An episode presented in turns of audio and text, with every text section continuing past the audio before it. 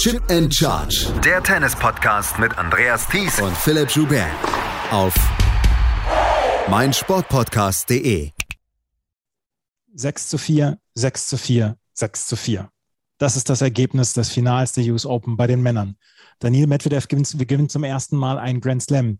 Und er tut es gegen Novak Djokovic, der damit den Grand Slam verpasst. 27 Matches hat er in diesem Jahr bei Grand Slams gewonnen. Im Finale war der Druck vielleicht zu groß. Pressure is a privilege, hat Billie Jean King mal gesagt. So weit, so richtig. It only comes to those who earn it. Vielleicht war der Druck heute ein bisschen zu groß und vielleicht wird Novak Djokovic heute dem wieder Zitat ein bisschen widersprechen, weil der Druck schien heute zu groß. Und wir haben Historie heute verpasst. Allerdings haben wir Historie heute auch gesehen. Daniel Medvedev ist der Erste der Next Gen, der einen Grand Slam gewinnt. Dominik Thiem war ja so dazwischen. Herzlich willkommen zu unserem letzten Daily hier von Chip in Charge auf meinsportpodcast.de und heute auch bei tennischannel.com. Denn ab sofort werden wir von Chip in Charge auch regelmäßig unsere Podcasts bei tennischannel.com veröffentlichen. Ihr habt vielleicht schon mal den Trailer dazu gehört in den Podcasts beziehungsweise nach den Podcasts. Wenn ihr den äh, Kanal abonnieren wollt, geht auf tennischannel.com und äh, gebt unseren ähm, Rabattcode ChipCharge20 ein Chip und Charts jeweils das C groß geschrieben, dann könnt ihr auch noch unseren Rabatt erhalten. So viel zur Werbung. Mein Name ist Andreas Thies, auch beim Finale wieder dabei, Philipp Joubert. Hallo Philipp. Hallo Andreas. Man weiß ja nicht so richtig, ob man immer so die ganz großen Worte wählen soll und ob man vielleicht zwischendurch so ein bisschen übertreibt. Aber das, was wir heute gesehen haben, ist etwas Außergewöhnliches und etwas, was wir vielleicht noch nie erlebt haben so. Also wir zu Lebzeiten noch nicht und vielleicht auch in den nächsten Jahren, Jahrzehnten nicht erleben werden. Ja, ich meine, wie groß ist die Chance? Wir haben jetzt die Open Era seit etwas über 50 Jahren. Rod Laver hat währenddessen den Grand Slam gewonnen. Genauso hat es dann Steffi Graf geschafft. Serena Williams und Novak Djokovic haben es nicht geschafft. Also, wer soll es in den nächsten Jahren wiederholen? Wir hatten es schon mal angesprochen. Die Chance, dass jetzt direkt in den nächsten Jahren passiert, ist vermutlich ziemlich klein. Novak Djokovic wird es nicht tun. Serena Williams ist zu alt. Keiner von den Jungen auf den anderen beiden Seiten scheint in der Lage zu sein, eine solche Dominanz im Moment zu entwickeln. Und von daher haben wir vermutlich heute Historisches verpasst, aber natürlich eine Neuzeitenwende begonnen oder eine Neuzeitenrechnung begonnen. Und trotzdem ist es eben schwierig, finde ich, jetzt auch beides zeitgleich so zu verarbeiten. Das eine ist eben wirklich etwas, was mit uns geblieben wäre. Wir können ja gleich nochmal über das Publikum sprechen. Da waren ja auch sehr, sehr viele prominente Gesichter. Das ist natürlich auch kein Zufall, dass die alle da waren. Und zeitgleich eben dieses völlig neue Kapitel, dass die Jungen sich jetzt quasi endlich einen Grand Slam-Titel geholt haben. Also sehr viel los auch finde ich jetzt noch sehr viel in mir los, nachdem ich das Finale gesehen habe und viel zu besprechen.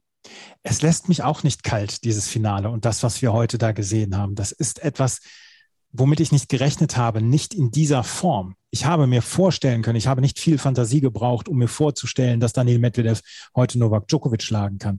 Aber wie er das gemacht hat, und wir gehen gleich noch auf die einzelnen Sätze ein, aber wir müssen ja erstmal so ein bisschen das große Ganze so ein bisschen versuchen, dann auch zu umreißen. Wie das Ganze abgelaufen ist, das hat mich nachhaltig beeindruckt.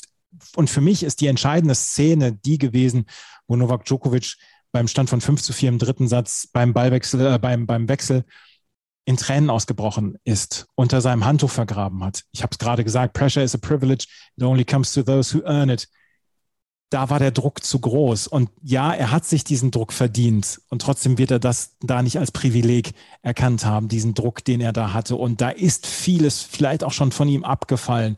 Und da ist vieles dann auch schon, ja, hat er, das ganze Jahr hat er darauf hingearbeitet. Und irgendwann hat er gemerkt, ich kann diesen Grand Slam holen. Und da hat er sich ja selber den Druck aufgebaut. Und das ist für mich eine der Situationen, eine der Szenen des gesamten Jahres, vielleicht eine der Szenen der gesamten letzten 15, 20 Tennisjahre. Du sagst, er hat sich den Druck selber aufgebaut. Er hat, wenn ich mich recht erinnere, schon nach den Australian Open das Ziel ausgegeben, ganz sicher nach dem French Open. Sein Trainer Goran Ivanisevic hat sowieso immer wieder in der Öffentlichkeit gesagt, nach Wimbledon ist er dann erst recht offen damit umgegangen. Ist dann auch noch im gefühlt letzten Moment nach Tokio. Wir wissen nicht, wie eng die Entscheidung war, ob er dort wirklich auch hingefahren wäre, wenn quasi dieser Golden Slam nicht möglich gewesen wäre. Und spätestens hier in New York war ja so klar, worum es geht. Auch ihm war es klar. Und er hat dann ja nochmal so ein bisschen den Druck quasi aufgeladen nach dem Halbfinale, als er diese fast legendären Worte sprach. Ich werde dieses Match spielen, als wäre es mein allerletztes. Das können wir ihm sagen, ist nicht so gelungen. Und der Verlauf, wir sprechen gleich noch darüber, war etwas kurios des Matches. Und wäre es jeder andere Spieler gewesen, oder vielleicht noch mit der Ausnahme von zwei, drei, vier, dann hätte man ihm vermutlich auch viel früher schon diesen Match abgeschrieben, der doch sehr, sehr viel heute gegen ihn gelaufen ist. Und das Recht, das kulminierte dann alles in diesem Moment beim 4-5, wo er eben da sitzt, wo ihm die Tränen kommen. Die sind ja dann auch noch da im ersten Ballwechsel des ähm, zehnten Spiels. Und spannenderweise einen der besten Ballwechsel, den er dann im ganzen Match spielt, wo einfach Djokovic ist, wo er flache, harte Bälle ähm, in der Lage ist, hinter der Grundlinie zu platzieren. Und auf einmal ist all das da, was wir vorher vermisst haben. Und ich fand es spannend, die amerikanischen, ich hatte es mit dem amerikanischen Kommentar geguckt und die haben spekuliert, wie, wie interpretieren sie die Tränen. Und worauf die drei sich dann geeinigt haben, war ein, in dem Moment ist ihm aufgegangen, dass er das Match hätte gewinnen können. Denn es war ja so gewesen, müssen wir ein bisschen Kontext setzen. Medvedev serviert bei 5-3, er hat einen, äh, Entschuldigung, 5-2, er hat einen Matchball und auf einmal große Unruhe im Publikum, Gemurmel, Geschrei, auch ein bisschen Gebur. Und dann macht er zwei Doppelfehler, eine relativ leichte Vorhand landet im Netz. Djokovic kriegt das schnelle Break, hält dann auch leicht zum 5-4 und das wurde von den bekannten Kommentatoren so interpretiert, dass er realisiert, hey, ich war eigentlich die ganze Zeit dem Match drin, ich konnte es heute nur nicht abrufen. Was auch immer es war, es ist ein Moment, der bleiben wird und der natürlich auch nochmal dadurch aufgeladen wurde, dass heute Menschen vor Ort waren und eben nicht wie im letzten Jahr, wo alles ja in steriler Fernseh- oder ja, Studioatmosphäre stattgefunden hat. Wir haben, ich glaube, es war nach den French Open, haben wir gesagt, er gewinnt alle Titel und er, er ist der beste Spieler der Welt. Das Einzige, was ihm fehlt, ist noch die Liebe der Fans. Da haben wir noch drüber gesprochen, nach einem der Finals, entweder French Open oder Wimbledon. Es werden meistens dann auch Leute gefeiert beziehungsweise von den Zuschauern favorisiert, die Schwächen zeigen, die deren Schwächen man sieht und wo man sieht, okay, das ist auch nur ein Mensch. Hat Novak Djokovic vielleicht heute ein Match verloren, vielleicht heute auch den Grand Slam, eine einmalige Chance in seinem Leben, aber sehr, sehr viele Herzen gewonnen. Vielleicht bleibt das ja als, als Essenz am Ende. Möglich ist es. Ich meine, es ist ein Thema, was uns lange begleitet. Ich habe gerade überlegt, auf jeden Fall schon mal um 2014, 2015 damals einen Bericht für den Spiegel darüber geschrieben, wo er, es müsste eins der Finals gegen Federer gewesen sein, wo das Publikum sehr offensichtlich auf Federers Seite war und er aber auch schon negierte, die Liebe zu bekommen. Und dann hatten wir die Situation bei den French Open, wo er damals Nadal rausgenommen hat. 2015 dürfte das gewesen sein und das Finale dann gegen Wawrinka verliert. Er aber wirklich Standing Ovations über bestimmt zwei Minuten bekommt dann bei der Trophäenübergabe ja ein bisschen wie heute. Und Trotzdem war das ein anderer Moment. Heute war halt einfach die Krönung von Novak Djokovic. Wie gesagt, all die Prominenz, die da aufgefahren ist, all die serbischen Fans, die da waren, plus auch andere Djokovic-Fans. Das war ja fast ein bisschen wie ein Wallfahrtsort, dass da auf einmal so viele Djokovic-Fans aufgelaufen sind. Und dass es dann am Tag der Krönung passierte, das führt eben zu dieser Imperfektion, aber es hat ja auch einen Grund, warum zum Beispiel ein Federer und ein Nadal so beliebt sind, weil sie irgendwo dann doch imperfekt sind, neben all dem, was sie geleistet haben. Und vielleicht ist das der Moment, wo Djokovic das zufällt. Ich kann mir vorstellen, es wird noch ein bisschen dauern, bis wir das rausfinden. Denn ich weiß nicht, wann wir ihn so schnell oder wie schnell wir ihn wiedersehen werden. Beim Laver Cup wird er nicht dabei sein. Es wird der erste Laver Cup ohne die Big Three sein. Und ähm, werden wir in Indian Wells erleben? Ist eine gute Frage. Werden wir ihn in Turin erleben? Er ist natürlich qualifiziert für das Turnier in Turin. Oder er sagt, na kommt Leute, für dieses Jahr mache ich Schluss. Ich habe diesen, diesen große, dieses große Ziel gehabt, das habe ich nicht geschafft. Was soll eigentlich dieses Jahr noch kommen? Ich habe die anderen Titel, habe ich alle geholt. Ich ruhe mich jetzt aus und versuche nächstes Jahr nochmal einen neuen Weg. Es ist auf jeden Fall im Bereich des Möglichen. Es war ja auch so spannend, hatte in der Sieges, naja, oder in der Trophäenübergabe gesagt, er hätte beide Szenarien visualisiert, nämlich die, wenn er verliert und die, äh, oder das, wenn er gewinnt. Ich habe mich gefragt, ob er dann sagt, ja, wenn ich gewonnen hätte, dann wäre ich hier zurückgetreten. Es gab ja ein bisschen Spekulation in den letzten Tagen dahingehend, es wäre der Mic-Drop der Tennisgeschichte mhm. gewesen, wenn er es gemacht hätte. Keine Ahnung, ob es im Bereich des Möglichen war. Aber es wäre vielleicht nicht unklug, sich jetzt ein bisschen zu erholen. Denn er ist nach so vielen Niederlagen in seiner Karriere wiedergekommen, das dürfen wir einfach nicht vergessen. Er hat sich ja all die großen Titel erarbeitet gegen die anderen Big Three. Er hat viele große Niederlagen, gerade auch hier in New York gelitten und ist häufig sehr schnell wiedergekommen. Aber unter Umständen ist jetzt auch okay, das Kapitel zu schließen. Er wird, was auch immer passiert, als Favorit nach Australien im nächsten Jahr kommen. Und dann muss er jetzt vermutlich für sich entscheiden, ist es das jetzt wert, ähm, nur um zum Beispiel die Nummer eins am Ende des Jahres zu sein, nochmal viel reinzustecken in diesen Herbst. 3 zu 6 ist er in Finals bei den US Open. Das ist das Turnier, was ihm am meisten Probleme tatsächlich noch bereitet. Er hat, ähm, ja, er hat nicht so häufig die, die French Open gewonnen, aber er stand hier neunmal im Finale und hat sechsmal das Finale verloren. Das ist ja auch schon eine erstaunliche Statistik dann für jemanden wie Novak Djokovic, der einfach nicht so häufig verliert. Ja, und da waren ja Niederlagen dabei gegen Nadal, gegen Wawrinka, jetzt gegen Medvedev. Er hat das erste damals gegen Federer verloren. Das war sein erstes Grand Slam-Finale überhaupt. Und für viele kann man eine Erklärung finden. Aber warum er sich genau hier so schwer tut, ist für mich nicht so offensichtlich. Vor allem, wenn man es dann natürlich mit dem ähm, ja, mit der Bilanz in Australien vergleicht, steht er 8 zu 0 im Finale. Und auch in Wimbledon hat er sich nicht so schwer getan hat, glaube ich, jetzt zehn Grand Slam-Finalniederlagen und sechs davon kommen in New York. Warum unbedingt hier? Ich kann es mir nicht so richtig erklären. Wir müssen auf den Sieger zu sprechen kommen. Und das können wir jetzt mal parallel dazu machen, dass wir das Match hier ähm, dann ja auch nochmal durchgehen. Wir müssen es durchgehen, weil es ist einfach so viel passiert dann auch in diesem Match, obwohl es nur drei Sätze gedauert hat. 5 zu 3 stand die Bilanz vor diesem Match für ähm, Novak Djokovic gegen Daniel Medvedev. Das letzte Match bei den Australian Open hat Medvedev ganz klar in drei Sätzen verloren. Das letzte Best of Three Match hat er gewonnen, damals bei den World Tour Finals 2020, beziehungsweise bei den Tour Finals.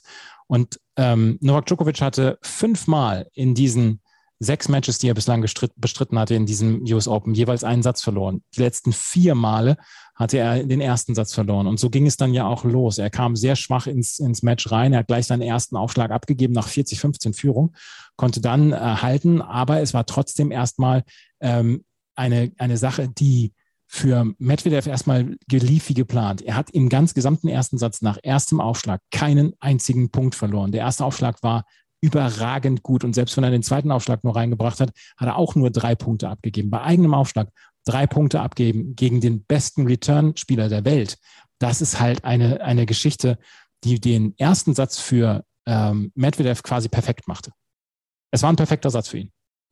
Auf jeden Fall. Und zwar eine spannende Situation, weil ich glaube, im ersten oder im zweiten Punkt war er derjenige, der nervös war. Also Djokovic fängt an, beim Aufschlagspiel. Medvedev ist derjenige, der eine ziemlich nervöse, glaube ich, Rückhand ins Aussetzt. Djokovic zieht auf 40-15 davon und gerät dann auf einmal doch noch in Gefahr, lässt sich den Aufschlag abnehmen. Aber ich meine, was soll man sich dabei denken?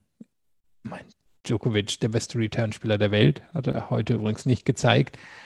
Und der wird sich schon aus so einer Situation befreien. Und da geht es aber eben schnell. Da passiert das, was du beschrieben hast. Medvedev serviert auf beeindruckende Art und Weise durch. Djokovic adaptiert nicht bei der Return-Position, ist nicht in der Lage, so richtig in eins der Aufschlagspieler reinzukommen. Und Medvedev unterstreicht nochmal, was ihn ja so außergewöhnlich macht. Er ist eben einer dieser Frontrunner. Also jemand, wenn er in Führung liegt, dann zieht er durch. Und das unterscheidet ihn ja auch zum Beispiel von seinen beiden Altersgenossen von Alexander Zverev und Stefanos Tsitsipas, dass wenn er in so einer Situation drin ist, dann ist er in der Lage, richtig Gas zu geben. Und das hat er hier gemacht. Und ich fand, man sah ihm an, dass er ein bisschen nervös war. Und es waren auch noch leichte Fehler drin von der Grundlinie, aber er konnte sich auf seinen Surf verlassen. Und er scheint mir da auch viel Fokus drauf gelegt zu haben, fast ein bisschen wie Pete Sampras das früher gemacht hat. Ich habe das Break, also jetzt alles auf mein Surf alles darauf, eben diese Punkte schnell und effizient durchzubekommen. Und das hat er gemacht. Und das hat er über das ganze Turnier gezeigt. Das hat er gegen alle möglichen Spieler schon gezeigt. Aber es dann hier in seinem wichtigsten Karrierematch gegen Novak Djokovic zu tun, ist egal, wie häufig Djokovic das in diesem Turnier schon passiert ist, trotzdem sehr beeindruckend. Djokovic hatte keinerlei Chancen, in diesem ersten Satz noch in irgendeiner Weise an den Aufschlag von Medvedev ranzukommen. Der hat das wirklich von oben runter serviert und hat da sich überhaupt keine Blöße gegeben. Und das ist etwas zum Beispiel, was ich an Medvedev immer wieder sehr bewundere. Ja, wir sprechen gleich noch im dritten Satz darüber, dass er da zwischendurch fünf Doppelfehler im dritten Satz alleine gespielt hat aber er lässt sich relativ wenig anmerken. Und was du gerade gesagt hast, dieser Frontrunner, der einfach sich dann auch nicht ablenken lässt von irgendwem da draußen oder von irgendwas da draußen. Wir haben 2019 die Szenen mitbekommen, damals, als er vom Publikum ausgebuht worden ist, hinterher gesagt hat, das ist die Energie, die ich mir geholt habe davon. Dem war die Atmosphäre heute hatte man das Gefühl, relativ egal dann auch, die ja komplett pro Djokovic war. Die wollten alle Historie sehen heute, die Zuschauenden. Das hat er ja dann auch angesprochen in der ähm, Trophäenübergabe. Hat er gesagt, kann ich absolut verstehen, dass er heute alle auf Djokovic's Seite war. Es war etwas Historisches. Er hat ja nun auch wirklich über die Jahre ein richtiges Wellenbad mitgemacht mit den Zuschauern in New York. Erst waren sie, waren sie einander komplett egal. Da war der Bad Boy, dann war der Gute, dann im letzten Jahr war niemand da. Hier war jetzt schon so ein bisschen einer der Stars des Turniers fand auch, er hatte eigentlich in jedem Match die Unterstützung, bis eben auf das Finale. Weiß auch gar nicht, ob die beiden so auf dem Schirm hatten, dass das so pro Djokovic sein könnte.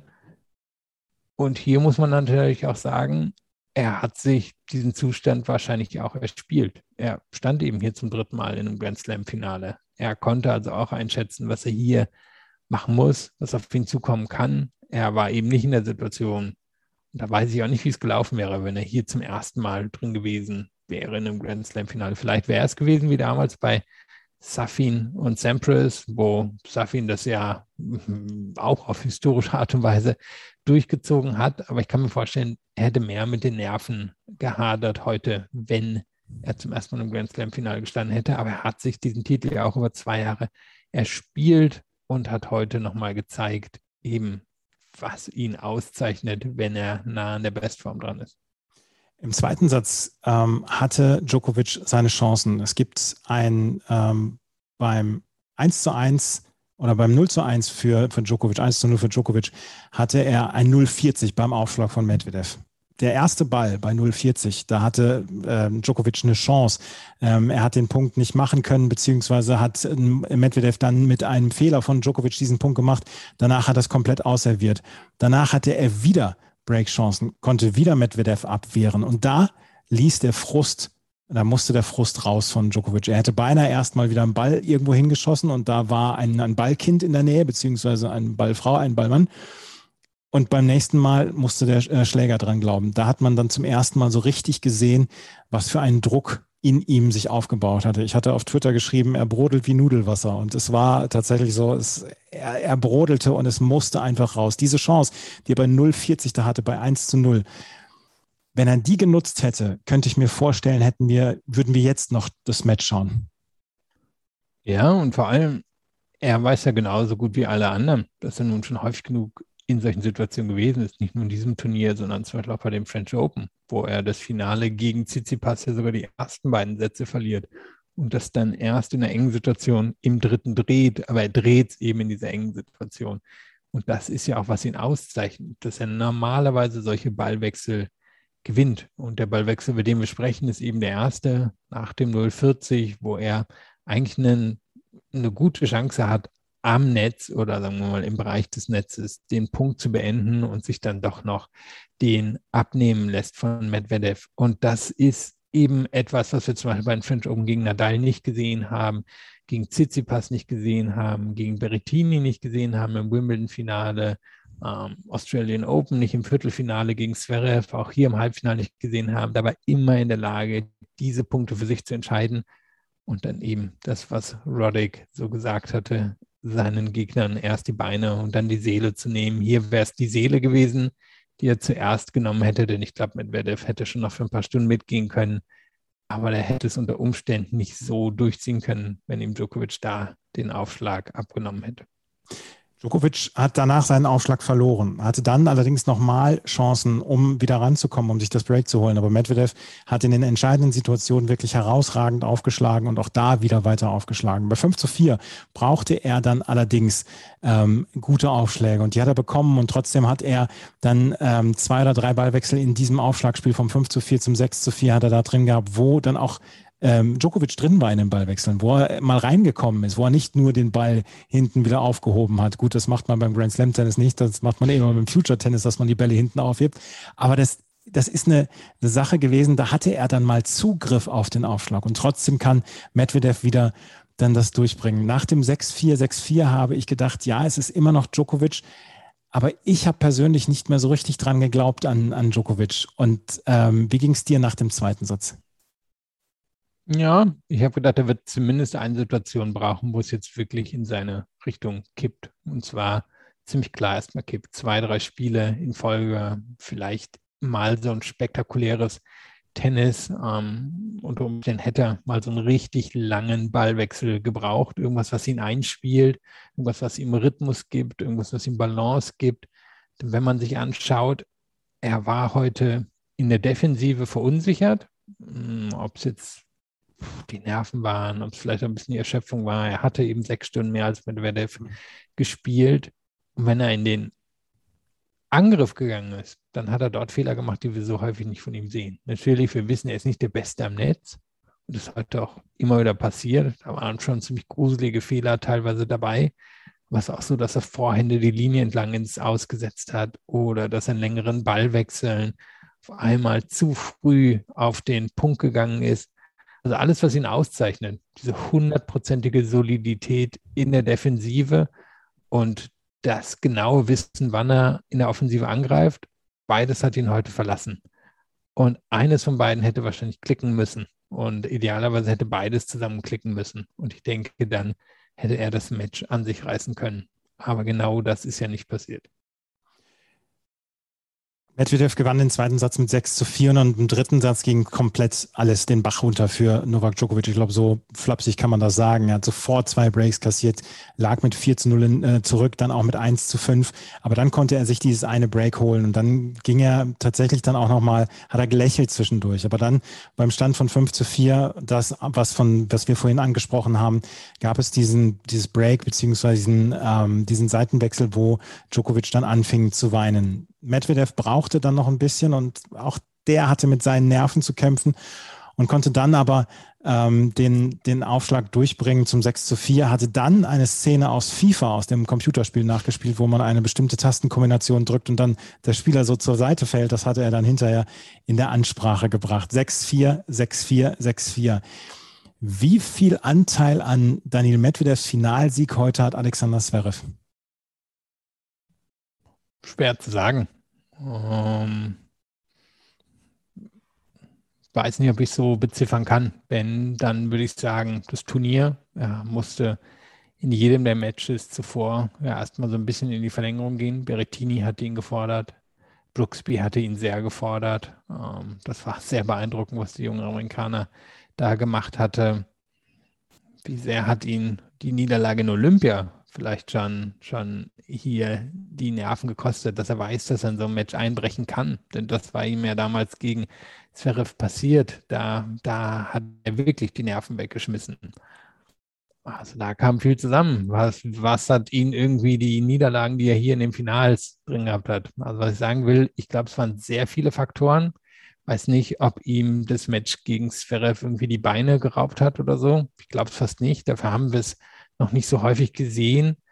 Aber es gibt halt auch ein paar Narben aus der Vergangenheit und ein paar Anstrengungen in den letzten zwei Wochen. Und das zusammen mit dem, was wir eben beschrieben haben auf Medvedevs Seite, dieser Fähigkeit, den Frontrunner zu geben, das hat, glaube ich, zu der Gemengelage geführt, wo dann am Ende eben Djokovic überraschend klar hier verliert.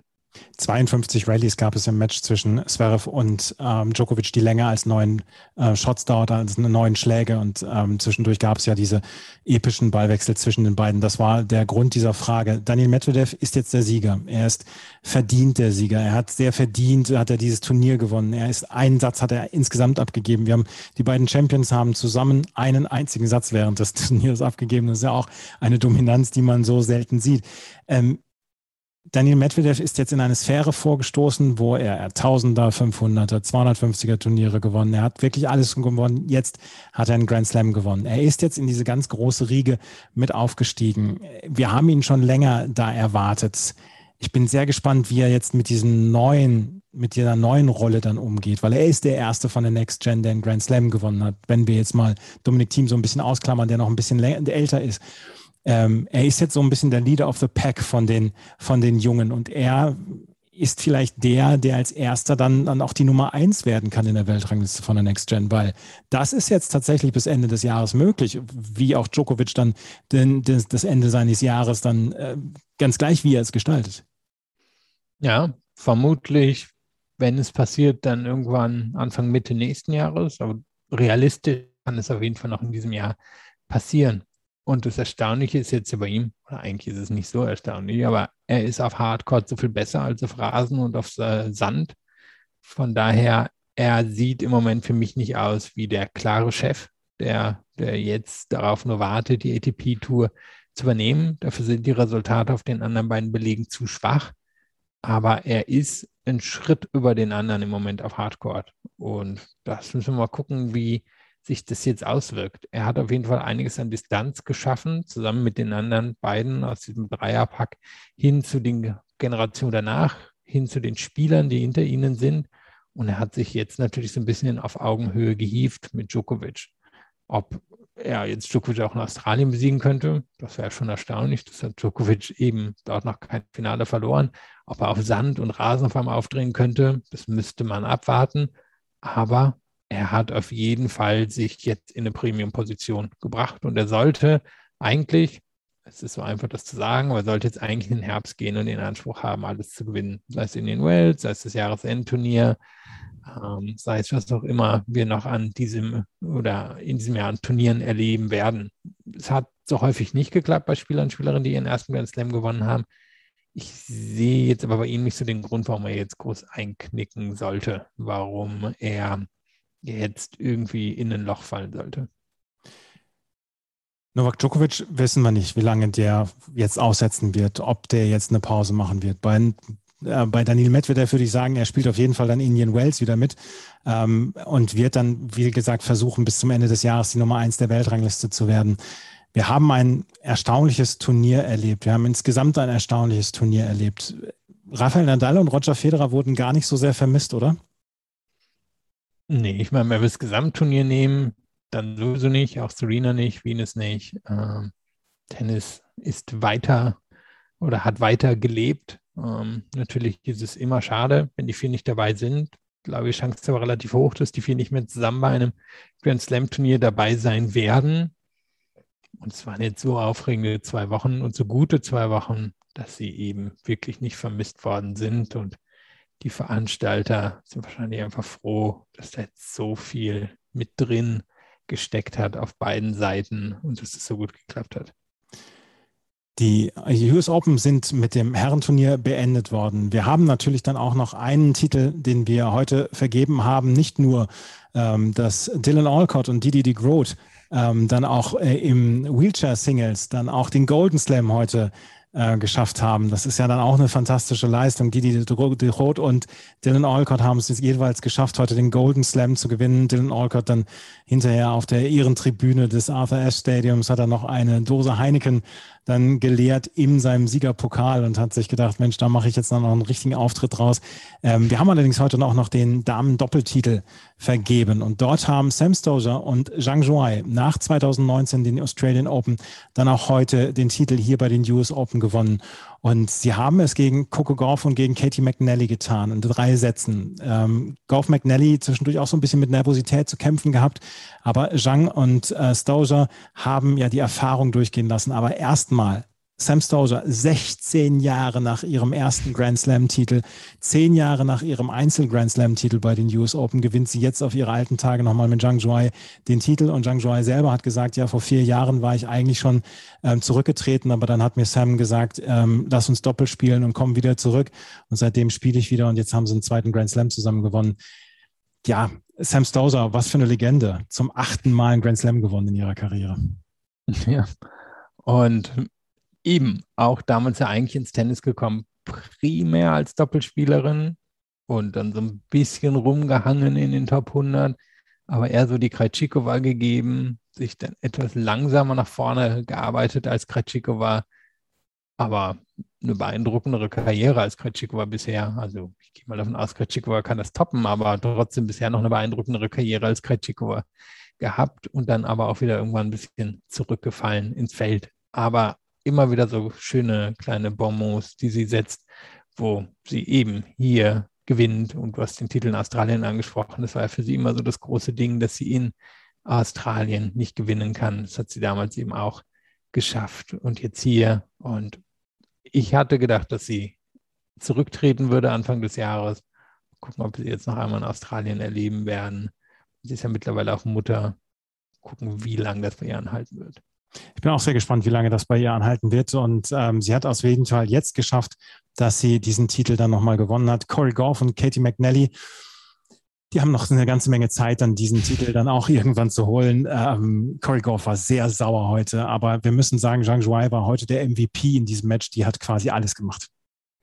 Ja, und Zhuai, du hast ja die Geschichte schon erwähnt. Das war damals auch eine dieser dieser äh, ja, Geschichten, die sehr viel Aufmerksamkeit gegeben hat, wo sie damals auch aus der Quali, entweder Quali oder Wildcard, ich glaube, sie war Quali, ins Viertelfinale, Viertelfinale genau. einge eingezogen ist. Und das war damals einfach so eine kuriose, schöne Geschichte, weil es dann auch in den Interviews so offen erzählt hat. Dann gewinnt sie später eben noch den Titel zusammen mit Stozer. Also das war damals was fürs Herz und das haben wir in diesen zwei Wochen dann auch ein paar Mal erlebt. Das haben wir dann tatsächlich erlebt. Was vergeben wir diesem Turnier für eine Note, Philipp? Wenn du eine 2 minus sagst, dann breche ich diesen Call sofort ab. Das, also, was vergeben wir für eine Note und warum ist es die 1 plus? ja, wer uns noch nicht so häufig zugehört hat, zumindest an den letzten Tagen von Grand Slam Turnieren, wir vergeben immer Note. Ich habe recht häufig die 2 minus vergeben. Ich finde es eine sehr solide, anständige Note, für die man sich nicht schämen muss. Nein, muss man nicht. Aber es ist natürlich eine Eins. Also es war so viel drin in diesem Turnier. Geschichten, äh, eine massive Geschichte, über die wir gerade gesprochen haben, dann eben all die Jungen, die durchgebrochen sind, dann ein Grand Slam ohne all die großen Namen, die wir gerade erwähnt haben. Es waren fantastische Matches dabei. Es waren zwei nicht herausragende Finals dabei, aber zwei interessante Finals und ach, locker fünf bis zehn Kandidaten und Kandidatinnen für das Match des Jahres. Also ich glaube, da hat wirklich nichts gefehlt in diesem Turnier. Für mich ist es eine glatte 1 plus. Das muss ich ganz sagen. Ich habe das von der ersten bis zur letzten Sekunde genossen. Was haben wir alles für Geschichten erlebt? Rein aus deutscher Sicht ja auch schon. Oskar Otte, Peter Gojovcik, Angelique Kerber, die ein fantastisches Turnier hatte. Wir haben Emma Raducanu, wir haben Leila Fernandes gesehen, die so einen unglaublichen Lauf hatten, wo wir am Anfang noch, ich weiß noch, in den ersten zwei, drei Tagen habe ich über Leila Fernandes so, bin so rüber gescrollt, beziehungsweise wir haben es im Podcast gesagt, aber dass, dass sie gewonnen hat, aber mehr haben wir auch gar nicht über sie gesprochen, auch über Emma Raducanu nicht. Wir haben Stefanos Tsitsipas, Carlos Alcaraz gehabt. Wir haben Jensen Brooksby gehabt. Wir haben Bocic von der Sunsrulp gehabt, wo alle jetzt gesagt haben, ja, ihr wisst jetzt auch, dass Challenger-Spieler dann auch ähm, Tennis spielen können und sogar sehr, sehr gut spielen können. Wir hatten so viele positive Geschichten. Wir hatten 35 oder 36 Matches bei den Herren, die im fünften Satz geendet sind. Irgendwie 12 oder 15 Matches davon, die bei 7 zu 6 im fünften Satz geendet sind. Also es war von der ersten bis zur letzten Sekunde war es hochklassiges Tennis. Es war Spannung, es war Dramatik, es waren gute Geschichten dabei, es waren bemerkenswerte Geschichten dabei, es waren zwei äh, unglaubliche Sieger jetzt dabei. Wir haben Finalisten erlebt mit Leila Fernandes und, ähm, und Emma Raducanu, die so niemand auf dem Zettel hatte. Und ich habe so ein bisschen das Gefühl, vielleicht haben wir das auch gesehen, dass so, so ein anderes Tennis vielleicht auch weil dieser Boden einfach dann auch ein bisschen schneller war. Das ist vielleicht nur ein kleiner Faktor gewesen. Und vielleicht ist es auch so eine, so eine Geschichte gewesen, wie Francis Tiafoe zum Beispiel gesagt hat. Der hat gesagt, ja, Federer ist nicht da, Nadal ist nicht da. Alle sagen sie jetzt, scheiße, ich muss jetzt hier liefern, ich muss das richtig liefern. Und ich habe jetzt wörtlich zitiert mit dem, mit dem S-Wort, was ich gerade am Anfang gesagt habe. Wir müssen jetzt abliefern, wir wollen abliefern. Und vielleicht, das sind so, so viele Faktoren, die dazugekommen sind. Serena war nicht dabei, Venus war nicht dabei. Roger Federer war nicht dabei, äh, Rafael Nadal nicht dabei. Alle haben so ein bisschen die Stufe erklommen oder eine Stufe mehr draufgepackt. Und das fand ich war, war etwas, was mich dieses Turnier hat unglaublich genießen lassen. Naja, alle waren nicht dabei bis aufs Publikum. Denn ich glaube, das hat natürlich einen großen Unterschied ja. gemacht. Das in der sterilen Atmosphäre vom letzten Jahr wäre eine super Sache gewesen, aber wenn ich mich an alleine irgendwie in den Moment erinnere, wo Naomi Osaka das Turnier gewinnt und das war ein Riesending. Und da war Stille. Irgendwie mhm. fünf Leute jubeln. Und wenn man das jetzt im Vergleich mit gestern oder der historische Moment heute und das eben auch mit dem letzten Jahr vergleicht, wo die beiden sich wirklich abmühen und abrackern, also Team und Zverev, aber de facto sieht es niemand. Und es macht natürlich einen Riesenunterschied dass Zuschauende wieder da waren und dass es eben auch nicht war wie in Australien, wo sie zwischendrin gehen mussten oder in Frankreich, wo sie abends nach Hause geschickt wurden. Wimbledon war schon ein bisschen so, aber ich glaube, da war auch noch bei uns, die es jetzt aus der Ferne diesmal beobachtet haben, so ein bisschen Beklemmung, weil, uh, sind wir nicht noch eigentlich mitten in der Pandemie und dann setzen die Briten da wirklich so viele Leute auf den Center Court. Hier wurde das ja auch einfach ein bisschen anders kommuniziert und es hat am Ende, glaube ich, einen Riesenunterschied gemacht. Da haben sich manche von tragen lassen und ich bin mir sehr sicher, wir hätten die beiden Damen nicht im Finale gesehen. Nicht in der Konstellation, wenn vielleicht Raducano, aber ich glaube nicht Fernandes, wenn das Publikum nicht in diesem Jahr dabei gewesen wäre. Und heute war es ja auch ein, ein Faktor. Man stellt sich vor, es wäre niemand da gewesen. Ich glaube, dann hätte Djokovic das unter Umständen sogar anders bestreiten können oder sie wären gegen ihn gewesen, dann wäre das Match sowieso vielleicht nochmal etwas anders verlaufen.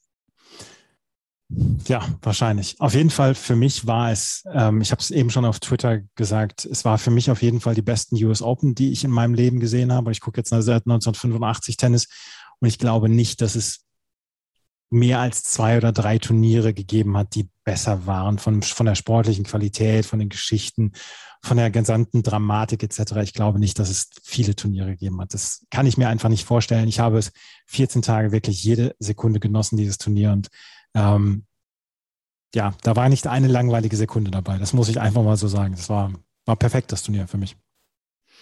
Meine, du bist ja mit dem besseren Gedächtnis. Ich drehe mich im Leben um und habe vergessen, was ich gemacht habe. Also von daher, irgendwas zu rezitieren, was älter als zwei Minuten ist, fällt mir sehr, sehr schwer. Und daher glaube ich dir sehr gerne, da du ja nun auch schon ein paar Jährchen mehr Tennis schaust, als ich es tue. Und ich schaue auch schon ein paar Jahrzehnte.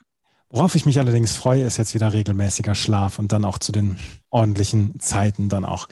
Das war's mit dem letzten Daily hier von Chip in Charge auf meinsportpodcast.de und unserem ersten Daily quasi, unserem ersten Podcast, unserem ersten Videopodcast auf tennischannel.com. Ich habe es am Anfang schon erwähnt, wenn ihr auf tennischannel.com geht und den äh, Sender abonnieren wollt, beziehungsweise den Stream abonnieren wollt, gebt den Rabattcode ChipCharge20 ein, jeweils das C groß geschrieben, dann bekommt ihr auch noch unseren Rabattcode darüber dafür, beziehungsweise unseren Rabatt. Wir werden jetzt regelmäßig, genauso wie die Challenger Corner, auf tennischannel.com zu sehen sein. Bei meinsportpodcast.de laufen weiterhin ganz normal unsere Podcasts auch.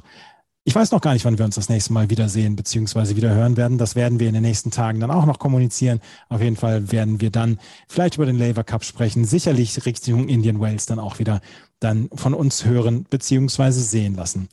Das war's mit dieser letzten Ausgabe zu den US Open. Vielen, vielen Dank fürs zahlreiche Zuhören. Wir haben uns sehr gefreut, dass sehr viele Menschen diesen Podcast gehört haben in den letzten 14 Tagen. Vielen Dank für die tolle Interaktion dann auch in den sozialen Medien. Und ähm, dann bleibt uns nicht mehr viel zu sagen als vielen Dank fürs Zuhören. Bis zum nächsten Mal.